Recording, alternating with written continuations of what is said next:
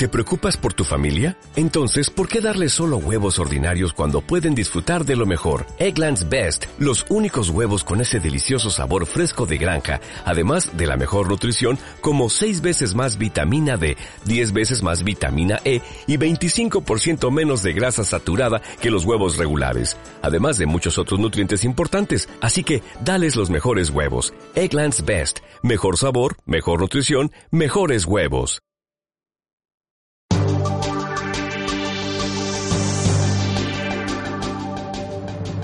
Hola y bienvenidos a una nueva emisión de En la Vía, el podcast del Instituto Nacional de Vías con el que informamos a los ciudadanos acerca de los avances de los proyectos de la entidad y el estado de la infraestructura vial del país a cargo del INVIAS. En esta séptima emisión hablaremos sobre el nuevo manual de señalización vial. Así es, César y oyentes, para ello tenemos como invitada especial a la ingeniera Marta Joana Plazas, quien hace parte del grupo de señalización y seguridad vial de la entidad. Ingeniera Marta, eh, bienvenida en la vía. Cuéntenos inicialmente qué es el manual de señalización vial y qué incorpora. Gracias por la invitación. Bueno, el manual de señalización vial es una norma nacional la cual fue adoptada por el Ministerio de Transporte mediante la resolución 1885 del 17 de junio de 2015. Esto obedece al cumplimiento del artículo 5 de la Ley 769 de 2002, la cual le delega al Ministerio de Transporte la función de definir las características de la señalización vial. Eh, ingeniera, el manual anterior fue expedido en el año 2004, este nuevo en el 2015. ¿Cuáles son las principales diferencias que existen entre uno y otro? El cambio obedece a un avance en la tecnología, a un avance en los materiales para elaborar las señales, a un avance en los materiales para la demarcación vial y fue necesario actualizar la norma que estaba vigente desde el 2004. Adicionalmente, este nuevo manual incorporó cambios en, por ejemplo, en el color de las señales verticales preventivas que alertan a los usuarios o los conductores en las vías de la presencia de los usuarios más vulnerables, como lo son los escolares, los peatones y los ciclistas. En el manual de 2015, adicionalmente, se incluyen capítulos nuevos, como el capítulo para la señalización de túneles. También se incluye un capítulo para eventos especiales. ¿A qué se refiere cuando dice que esos eventos son especiales? Los eventos especiales pueden ser de dos clases, eventos programables como puestos de control, caminatas, cierres por desfiles militares, por ejemplo, o tenemos eventos no programables, los cuales pueden ser un accidente en la vía, un derrumbe o cualquier evento que no podemos prevenir. En estos casos, estas señales son de color fucsia.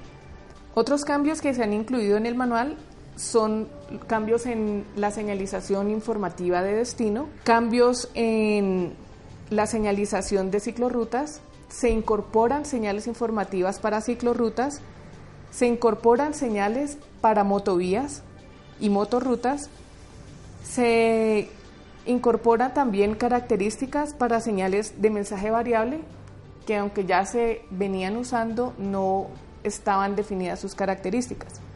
¿Y cuáles son esos, esas señales? Las señales de mensaje variable son los paneles electrónicos que se disponen en las vías, los cuales, como su nombre lo dice, despliegan un mensaje que puede ser variable. Este mensaje puede ser en texto o también se puede desplegar en el panel alguna señalización reglamentaria o preventiva de acuerdo a las señales que están incluidas en el manual de señalización vial. Entonces, podemos ver texto o podemos ver la misma señal que vemos fija en las vías.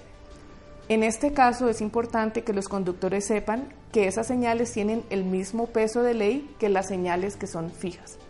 Otro cambio incluido en el manual de señalización es la inclusión del capítulo de señales turísticas. Existía un capítulo de señalización turística pero en este nuevo manual se incorporan nuevas señales, las cuales unas pueden ser elevadas, como se venían manejando en el manual anterior, o se incluyen nuevas señales a nivel, que son similares a las señales informativas azules que podemos ver en las vías. En el caso de las señales turísticas, su característica es que el color es café, el color del fondo, y los pictogramas son de color blanco. Ingeniera, ¿quiénes o qué entidades deben implementar este manual y cómo es la operatividad de esta implementación? Al ser una norma nacional, todas las entidades privadas o públicas que tengan a su cargo la infraestructura vial deben acatar integralmente el manual de señalización vial. De hecho, el manual especifica que si la vía es privada pero está abierta al público, también debe cumplir con la señalización vial, con las características y con las especificaciones que se incluyen en este manual. Ingeniera, cuando uno va por la vía, los viajeros eh, ven en las carreteras unos pequeños postes con unos números. ¿Qué significado tienen estos datos? Estas señales se llaman postes de referencia. Estos postes los venimos manejando desde el 2004, salvo que en, en ese manual eran unos elementos de concreto que estaban enterrados al lado de la vía. Muchas veces la misma vegetación tapaba estos elementos y no eran muy visibles. Ahora son unas señales más parecidas a las señales verticales en fondo verde con números blancos. En estas señales se incluyen dos números, uno que es el PR o el kilómetro. Entonces ese nos va a decir en qué kilómetro estamos. En la parte inferior de la señal aparece un número desplegado horizontalmente, usualmente de cuatro dígitos, a veces puede aparecer una letra, y corresponde al código de la vía. ¿Y cómo pueden ser interpretados estos números? Los códigos de la ruta obedecen a, una, a la nomenclatura vial. Esto es como la nomenclatura de la casa. A cada vía se le asigna un código. Por ejemplo, la vía Rumichaca-Barranquilla obedece a la ruta 25. Entonces, los dos primeros números que vamos a ver en la parte inferior de esta señal son la ruta de la vía. En el caso de las vías que van de sur a norte, las cuales denominamos troncales, el código de la ruta es un número impar. Por eso sabemos que vamos en una troncal. Las transversales son las vías que van de occidente a oriente y el código de la ruta es un número par. Entonces, por ejemplo, en el caso de una troncal, vamos a poner el ejemplo de la ruta 25. El número que vemos desplegado abajo nos indica, por ejemplo, 2501. Estamos en la ruta 25, tramo 1. Así sucesivamente, de sur a norte, vamos aumentando los tramos. Entonces, este número es importante, por ejemplo, en el caso de atención de emergencias. Si hay algún usuario que tiene algún evento de tránsito en la vía y necesita comunicarse con la línea de emergencia, probablemente le piden información de, de su ubicación. Entonces, la ruta es el código que aparece abajo, la ruta y el tramo, y ese número es importante para saber dónde está ubicada ubicado el usuario. Bien, ingeniera, eh, este nuevo manual incluye límites de velocidad. ¿Por qué en las carreteras se ven diferentes límites y cómo, cuál es la razón técnica de estas variaciones? El Ministerio de Transporte, mediante la resolución 1384-2010, adoptó el método para establecer los límites de velocidad en carreteras colombianas. En esta resolución aparece un método el cual deben utilizar las personas que tienen a su cargo la infraestructura vial. En este método se explica cómo sectorizar la vía para definir una velocidad genérica, la cual va a ser modificada teniendo en cuenta sitios críticos o sitios especiales. Por ejemplo, tenemos un tramo en el cual hay una recta de 5 kilómetros, pero en medio de ese tramo podemos tener una zona escolar.